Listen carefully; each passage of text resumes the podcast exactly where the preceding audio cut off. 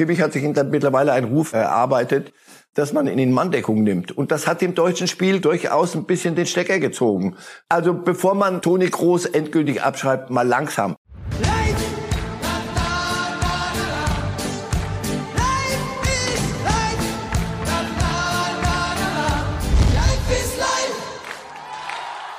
You're the first, the last, my everything.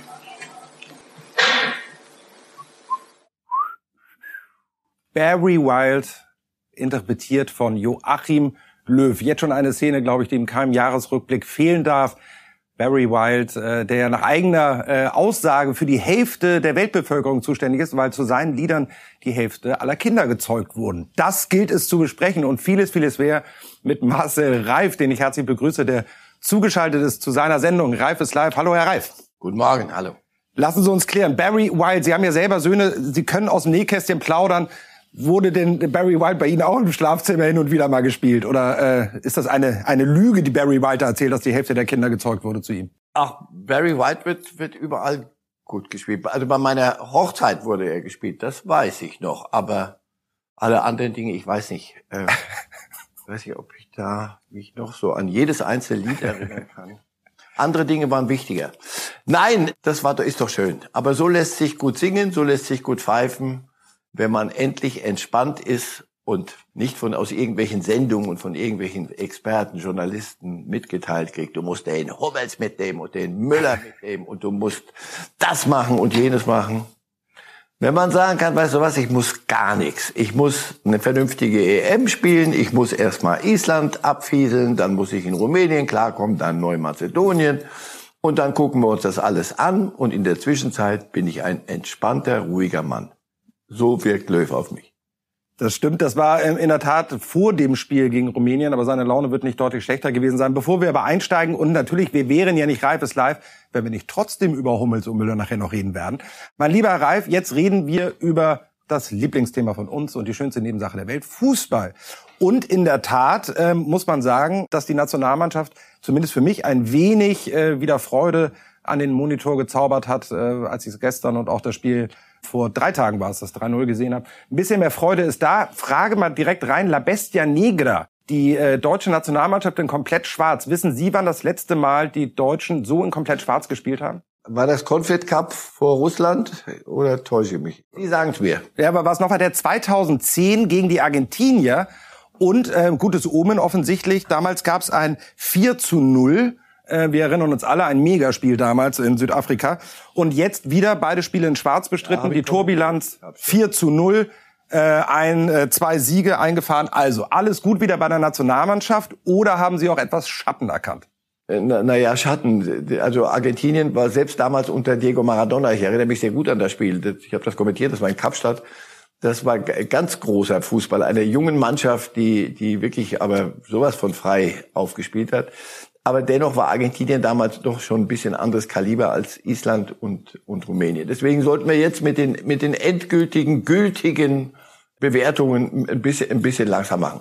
In der Tat, was mir an mir selber aufgefallen ist, ich habe jetzt nicht pflichtschuldigst Island geguckt und gestern Rumänien, sondern du, Nationalmannschaft spielt, lass doch mal gucken, wie das aussieht. Also da war, da war so wie, wie eine, eine, so eine die schwarze Wolke, die berühmte, die, die so viel thematisiert wurde. Die war so ein bisschen weg. Dass das an solchen Gegnern noch nicht äh, richtig zu messen ist, denke ich, darüber sind wir uns einig. Gewinnen musst du's. Das muss dann nicht, nicht ein Feuerwerk werden. Es hatte prima Ansätze. Es gab Dinge, über die lohnt es sich zu reden. Es gab Dinge, über die, die lohnt es sich nachzudenken.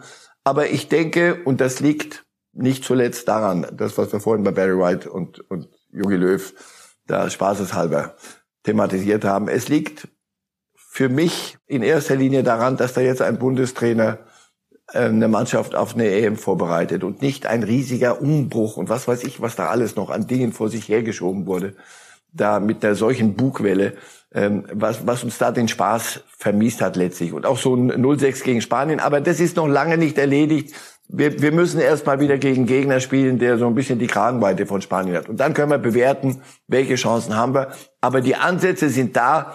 Und nochmal, es macht zuweilen sogar Spaß zuzugucken. Und mehr verlange ich nicht von einem anständigen Fußballspiel. kommenden Mittwoch werden wir auch keinen großen Gegner mit äh, Nordmazedonien haben. Aber ähm, eine Sache, die möglicherweise auch da schon wieder der Fall sein wird. Weder Werner noch Großer ist jetzt gar nicht mehr dabei, werden dort in der ersten Elf stehen. Mal die Frage an Sie, braucht es überhaupt noch den Kollegen Toni Kroos in der Startelf? Mein Eindruck ist, ehrlicherweise, man braucht ihn gar nicht mal unbedingt, denn mir das Mittelfeld mit Gündogan und äh, Goretzka und vor allem eben Kimmich auf der Sechs wahnsinnig gut gefallen hat, in beiden Spielen jetzt. Ach, wenn die Toni Kroos abzuschreiben, wäre ein großer Fehler. Dazu kann er zu viel wenn Sie gestern geguckt haben, Kimmich hat sich mittlerweile einen Ruf äh, erarbeitet, dass man ihn in Manndeckung nimmt. Und das hat dem deutschen Spiel gestern äh, durchaus ein bisschen den Stecker gezogen. Goretzka war, wirkte nicht so frisch. Gündogan gefällt mir in der Nationalmannschaft auch schon gegen Island, wo das Mittelfeld so hoch gelobt wurde, noch nicht so gut wie in, wie in Manchester City zuletzt. Also bevor man Toni Groß endgültig abschreibt, mal langsam. Nochmal zu, zu Jogi Löw. Der wird sich von uns genau in diese Ecke nicht locken lassen. Was ihr grundsätzlich alle beschließt da draußen, Toni Groß brauchen wir nicht mehr und den nehmen wir nicht und den, ist mir wurscht. Wenn ich finde, den nehme ich mit und wenn, dann wird es Spiele geben, dann brauche ich ihn, dann wird es Spiele geben, da brauche ich ihn anderen.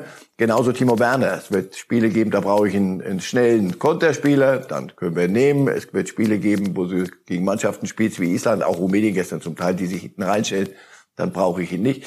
Das ist alles noch eine entspannte Sache. Wir sollten uns davor hüten, jetzt zu versuchen, dem Bundestrainer Grundsätzliches aufzuschwätzen. Das wird er nicht mehr annehmen bleibt aber trotzdem die spannendste Frage, knickt er am Ende dann doch vor uns ein und nimmt Thomas Müller mit? Aber das werden wir wahrscheinlich erst im Mai erfahren, wenn es denn dann tatsächlich zur Nominierung Wenn er Lust hat und es für richtig findet, wird er das machen.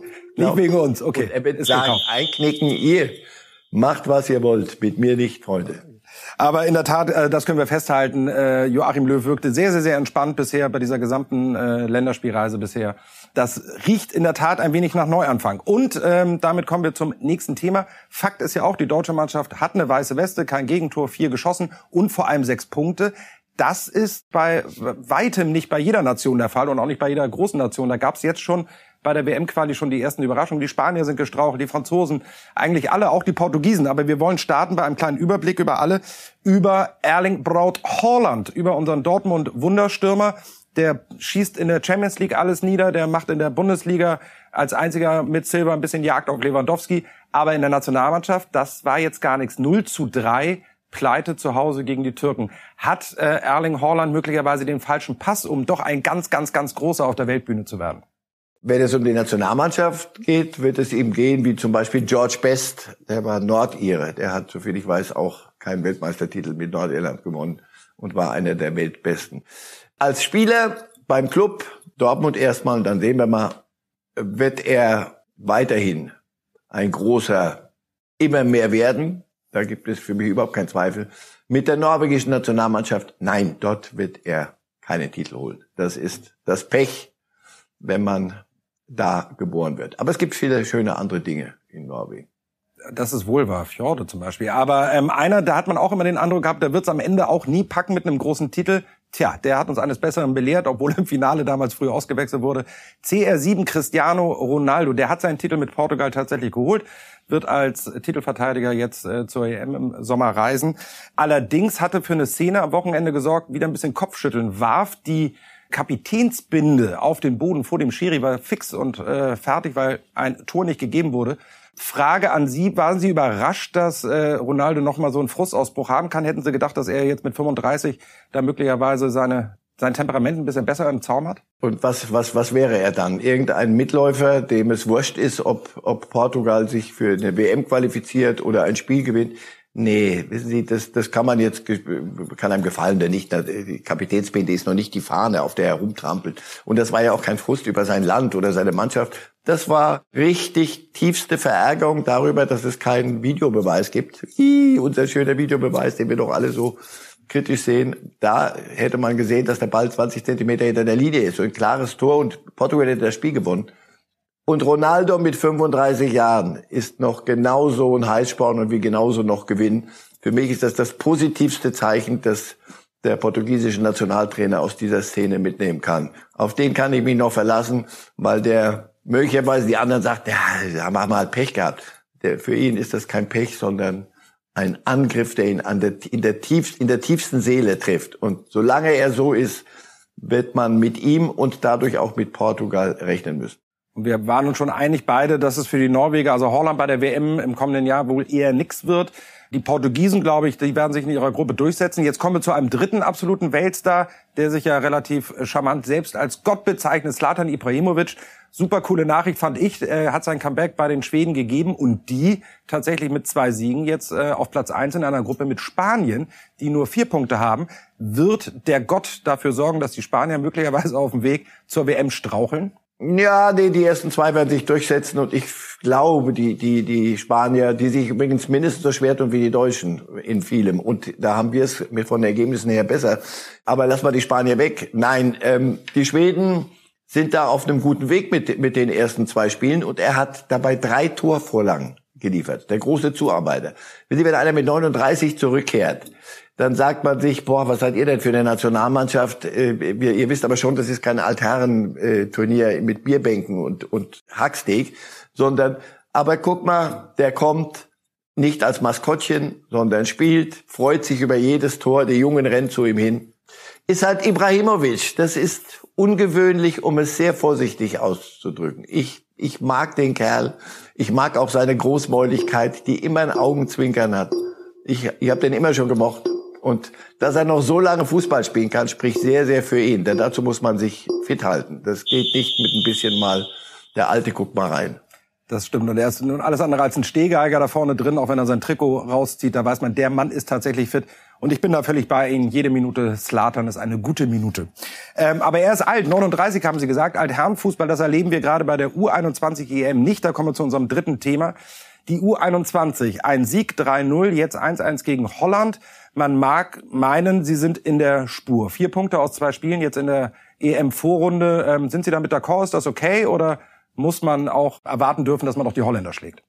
Oh, Vorsicht, das war, das ist mehr als okay. Be bevor die da hingefahren sind, hatte ja auch Stefan Kunz gesagt, Leute, erwartet nicht furchtbar, nicht so allzu viel. Wir versuchen unser Bestes, aber macht mal langsam. Das ist eine schwere Gruppe.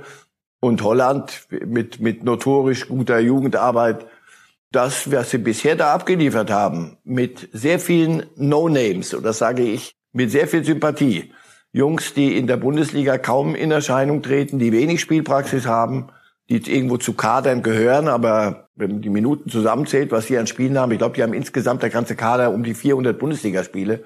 Das klingt viel, aber ne, teils mal durch 23 und dann weißt du ungefähr, wo du da landest, wenn du Mathematik kannst. So. Also ich finde, das, was diese U21 da abliefert, ist aller Ehren wert. Und sie sind auf guten Wege und jetzt muss man mal gucken aller Ehren wert. Die Zuschauer können sich selber eine Meinung dazu bilden, denn lassen Sie uns mal reinschauen in das Spiel gegen die Holländer. 1-1 ist ausgegangen und ein epischer Torwartbock war dabei. Glückliche Gesichter bei der deutschen U21-Nationalmannschaft nach einem verrückten 1 zu 1 gegen Holland. Nach diesem krassen Bock von Keeper Finn Dahmen gehen die Niederländer durch Justin Kluivert erst mit 1 zu 0 in Führung, bevor die Truppe von Stefan Kunz dann in der 84. Minute zum 1 zu 1 ausgleichen kann. Der kurz zuvor eingewechselte Jonathan Burkhardt mit einem tollen Solo und einer noch viel besseren Vorlage für Lukas Metscher. Am Dienstag reicht Deutschland jetzt ein Punkt gegen Rumänien zum Erreichen des Viertelfinals der U21 Europameisterschaft. Der bezeichnende Ausgleich hatte ein bisschen was von dem äh, 1-0 der A-Nationalmannschaft gestern reingespielt von äh, rechts und dann einfach den Schlappen reingehalten. Lassen Sie uns über die beiden äh, tatsächlich Protagonisten dieses Spiels reden. Einmal den Torwart Finn äh, Dahmen, der hat 69 Spiele für Mainz 05. Allerdings in der Regionalliga, also in der vierten Liga bei den Profis ein Einsatz. Das ist auch, glaube ich, das, was Sie angesprochen haben. Ähm, in der Tat gute Jungs, aber wenig äh, in der Bundesliga gefordert. Muss man nicht erwarten, dass ein U21-Torhüter zumindest auch in der zweiten Liga spielt? Ja, aber wenn er besser ist als die anderen, und das messen wir nicht bitte an dem Bock, den er da geschossen hat, sondern Stefan Kunz macht das ja nicht, weiß nicht, weil er den ausgelost hat, sondern weil er ihn für den Bestmöglichen hält. Und er hat auch gesagt, Fehler darf jeder machen und den äh, vergessen wir mal ganz schnell. Im Übrigen, der Bericht eben, der fing ja damit an, wie die ganze Mannschaft ein Kreis um den Torhüter, um ihn gemacht hat, wie sie zu ihm hingegangen sind, alle ihn getröstet haben. Das spricht im Übrigen auch für, für diese Mannschaft. Also ja, wichtig wäre, und darum, da geht es ja ums Grundsätzliche, dass man, wenn wir auch beim Talentegau nachher, denke ich, bei dem Thema besprechen, normal müssten U21-Nationalspieler in ihren Clubs zumindest valable Alternativen sein. Heißt also, in jedem Spiel irgendwie Einsatzminuten eigentlich bekommen können müssen. Es ist viel zu wenig der Fall. Darüber wird man im deutschen Fußball nachdenken müssen. Entweder die sind nicht gut genug, aber guck mal, die spielen noch anständige äh, EM.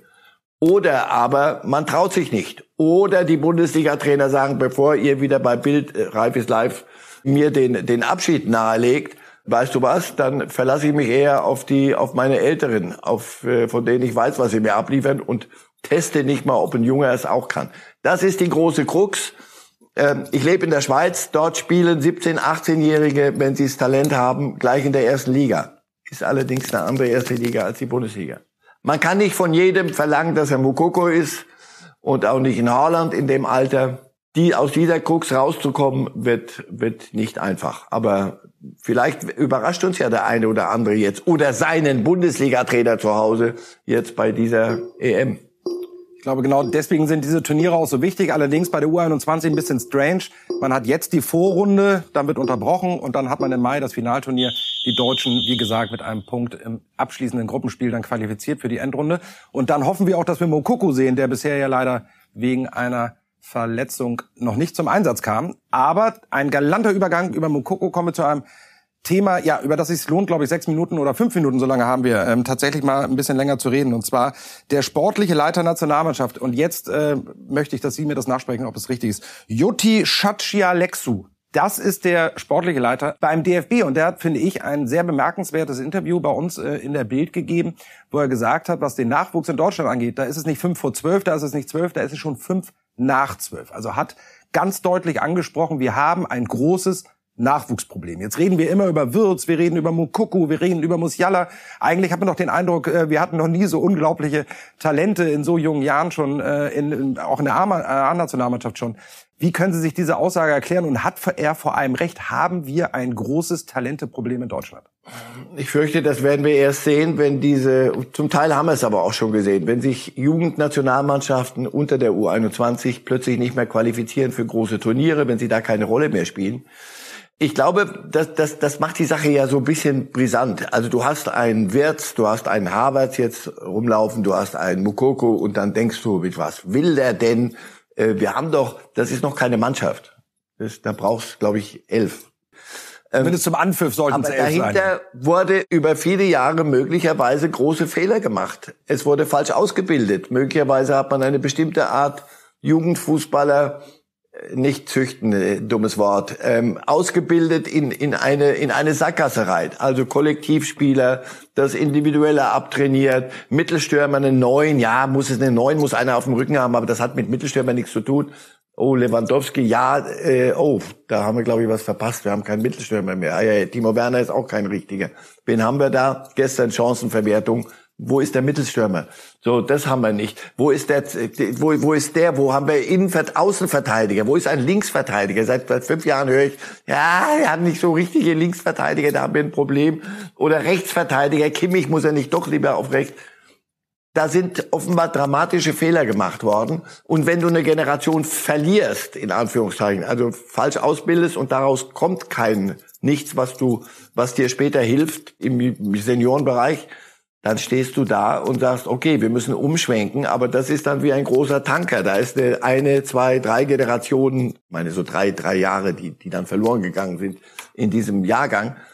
Und plötzlich kommt da nichts mehr auf der, auf der Seite. Also nochmal, nehmen Sie die Diskussion wirklich äh, Rechtsverteidiger, Außenverteidiger, Innenverteidiger. Früher, weiß ich mal, die Deutschen hatten wir doch in Waldhof Mannheim eine Innenverteidigerakademie. Da wurden sie rausgebracht. Heute ja, da haben wir, die Abwehr ist nicht unser, unser Glanzstück, höre ich die ganze Zeit. Warum? Wo? Wo? Wo? Wenn ich einen Sohn hätte, noch einen ganz kleinen hätte, wäre ich natürlich, du bist Linksverteidiger. Dann wären wir reich und berühmt, junger Freund. So. Also, es ist viel falsch gemacht worden. Das wird ein bisschen dauern, um das alles wieder zu korrigieren. Insofern äh, gut, dass es jetzt einer anspricht, aber vom Quasseln wird es nicht besser. Die neue Akademie in Frankfurt kann zeigen, was sie kann.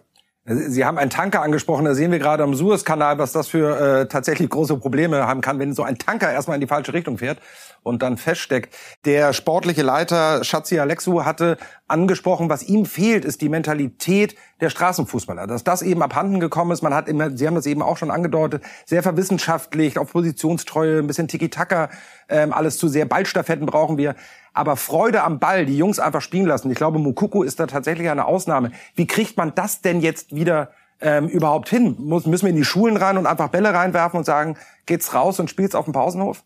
Also über Schulsport, da könnten wir eine Stunde diskutieren, anderes Thema, aber ist ein Ansatz. Nein, was heißt das Straßenfußball? Sie haben es vorhin gerade beschrieben. Individuelle Fähigkeiten. Nicht einem 14-Jährigen schon Dreierkette, Viererkette, du musst zwischen die Räume abkippende Neun, sondern hier ist der Ball, mach was. Und wenn dir was einfällt, was Verrücktes, mach es bitte. Und nicht sagen, oh, du machst dich verdächtig. Jeder, der ein bisschen kicken konnte und irgendwelche individuellen Sachen machte, ja, aber ob der kompatibel ist mit, den, mit der Mannschaft, und, und Jugendtrainer, die, denen es schon wichtig war, in irgendeiner lächerlichen äh, Jugendklasse der, der Platz zwei oder drei zu erreichen oder Meister zu werden und die sich dafür irgendwelche Kollektive haben rumlaufen lassen. Das ist der grundsätzliche Fehler und daran wird man arbeiten müssen. Dringend. Und wieder sagen, pass auf, wir spezialisieren, wenn es soweit ist, später mal. Aber jetzt lass sie erst mal Fußball spielen. Fußball wird auch am Wochenende gespielt und da wird mit der Ausbildung ist ein bisschen zu spät sein, weil wir reden über den Super Spieltag in der Bundesliga. Das sind alle schon gestandene Spieler. Drei absolute Knaller am Wochenende, die alle ihre einzelne Würze haben. Ganz allem voran natürlich das Spitzenspiel Leipzig gegen Bayern. Dann haben wir aber auch den BVB gegen Frankfurt. Da geht es um die Champions League, zumindest für einen Club fast schon das Endspiel für den BVB und das Berliner Derby, was möglicherweise nicht nur uns hier in Berlin äh, etwas auf Trab bringt, sondern vielleicht auch bundesweit etwas Interesse hat, weil dann doch jeder ein wenig die Daumen drückt, dass die Hertha mal wieder verliert gegen Union. Aber lange Rede, kurzer Sinn. Drei Hammerspiele. Auf welches freuen Sie sich am meisten? Alle drei, weil alle drei wirklich ihre, ihre eigene große Geschichte haben. Aber natürlich überstrahlt so ein, so ein erster gegen zweiter Ding und so ein Finale für Leipzig. Wenn Leipzig das nicht gewinnt, dann denke ich, da haben wir das Thema erledigt. Ähm, nee, nee, das, das hat was. Und dann mal sehen, was die Dortmunder, wenn es jetzt um was geht, zeigen können und was sind die Frankfurter wirklich wert. Und in Berlin, das ist so ein bisschen im, das hat ganz andere Reize. Und ich, ich weiß schon, mit, mit wir werden am Montag über das Spiel ganz sicher auch was zu reden haben. Wir reden jetzt noch ein bisschen weiter über äh, tatsächlich über das nominell auch Topspiel Leipzig gegen Bayern. Lewandowski gestern nach zwei äh, Nüsschen im Länderspiel ausgewechselt worden, leichte Knieprobleme. Ähm, wie sehr hofft man denn jetzt in Leipzig, dass aus dem leichten Knieproblem ein größeres wird? Ähm, und die Frage aller Fragen, ist das überhaupt die einzige Chance, die Leipzig hat? Äh, Bayern ohne Lewandowski? Bayern ohne Lewandowski ist Bayern ohne Lewandowski. Ich finde, da entdecken wir Raketenwissenschaft nicht neu, sondern das ist der weltbeste Fußballer, der weltbeste Mittelstürmer. Ein Bayern ohne Lewandowski ist eine andere Gemengelage. Das ist doch klar. Und als ich die Szene gestern gesehen habe, dann Gott sei Dank in der Zeitlupe nochmal, da wurde nicht so furchtbar viel überdehnt. Das, das sah aus, als seien die Dinge zu regeln. Also, ja, es ist doch klar. Bayern mit Lewandowski ist eine Nummer. Und wenn die ihr Spiel spielen, wird es für Leipzig sehr schwer. Aber ich kenne Nagelsmann, der, der hofft nicht auf, der würde am liebsten die Bayern in Bestbesetzung schlagen. Ja, der hat auch im äh, Interview mit der Bild am Sonntag gesagt, also Lewandowski bereitet ihm keine schlaflosen Nächte. Also Nagelsmann wird gut ausgeruht in dieses Spitzenspiel gehen. Aber dennoch nochmal die Nachfrage. Bayern ohne Lewandowski, kann man das irgendwie in Prozenten sagen? Ist, ist, ist das dann nur noch Bayern mit 85 Prozent, 80 Prozent, 90 Prozent? Ähm, wo würden Sie das einordnen? Wenn man Bayern eine 1 plus geben würde mit Lewandowski, welche Schulnote ist es dann ohne? Na, das ist immer noch eine 2 plus. Aber wenn es eng wird und bei Leipzig ihr Topspiel machen, alles abliefern, was sie, was sie haben, dann könnte genau diese eine Note fehlen. Lewandowski garantiert dir halt Tore und natürlich verbreitet er Angst und Schrecken. Wenn der auf den Platz geht, dann äh, wissen doch drei Mann da hinten so, also den, um den müssen wir uns kümmern. Das schafft Räume für andere. Aber die anderen sind nicht Lewandowskis. Also Leute, hör auf, das ist so, so banal, aber es ist die Wahrheit. Insofern, ja, eine 2 Plus ist es dann leider immer noch aus Leipziger Sicht. Es wird, selbst die Bayern mit Lewandowski sind schlagbar. Aber dazu werden die Bayern Dinge liegen lassen müssen. Lewandowski wird nicht alles treffen dürfen, was er könnte. Und Leipzig wird alles auf den Platz bringen müssen.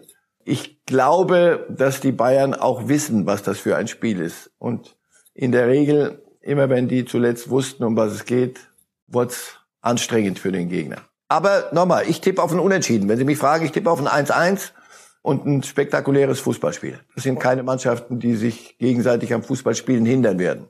Ich glaube, unentschieden, das würden die meisten nehmen, dann bleibt es auch vorne trotzdem noch einigermaßen eng mit dann, glaube ich, jetzt aktuell vier Punkten, das würde dann immer noch so bleiben. Hinspiel 3-3, da hatten wir in der Tat ein Fußballfest gesehen. Fußballfest, wir haben nicht mehr viel Zeit, aber das will ich von Ihnen gerne wissen. Borussia Dortmund jetzt tatsächlich in einem Champions League Endspiel äh, zu Hause gegen Frankfurt. Wenn es jetzt gegen Mainz oder gegen Augsburg oder gegen Bremen oder so gehen würde, dann würde ich sowieso sagen, das verliert gegen Köln auch immer gerne. Das verliert Dortmund, weil das können sie nicht. Gegen Spitzenmannschaften aber doch, wird Dortmund diese Prüfung bestehen? Ist ja genau das. Wenn sie es nicht bestehen, dann hätten wir ja nicht recht gehabt die letzten Wochen und Monate. Und wir wollen ja recht behalten. Also von daher, wenn es gegen Mannschaften geht auf Augenhöhe, und das ist Frankfurt im Moment, da konnten die Dortmunder performen. Gegen die anderen nicht. So, wenn die jetzt sagen, Frankfurt, Frankfurt sind die wirklich schon so gut wie wir, ist es schon vorbei. Weil ich glaube, die Frankfurter haben nichts zu verlieren. Also es wird auf jeden Fall sehr, sehr spannend. Und dann abschließend, wir sind schon ein bisschen drüber, aber den Tipp hole ich mir von Ihnen auch noch ab. Ähm, wie hoch sind denn die Chancen, dass ich mit einem Lächeln äh, Walter Straten am Sonntag im Büro sehe, weil Hertha tatsächlich die Hürde Union nicht nimmt? Also Frage, hat Hertha eine Chance gegen das fast schon übermächtige Union Berlin? Na, Hertha hat ja zuletzt äh, überrascht gegen Leverkusen, vor allem die Leverkusener. Also da ist, da ist was drin. Wenn die Försterei voll wäre mit Publikum, würde ich sagen, ui, das wird, wird noch ein bisschen wilder. So, Hertha hat eine Chance, ja. Aber für mich ist auch da ein Unentschieden das wahrscheinlichere Ergebnis. Lange Rede, kurzer Sinn, Herr Reif, wir sind durch. Lieben Dank fürs Zuschauen bei Reif ist live, wie immer auch als Podcast. Lieben Dank, Marcel, äh, nach äh, München. Vielen lieben Dank.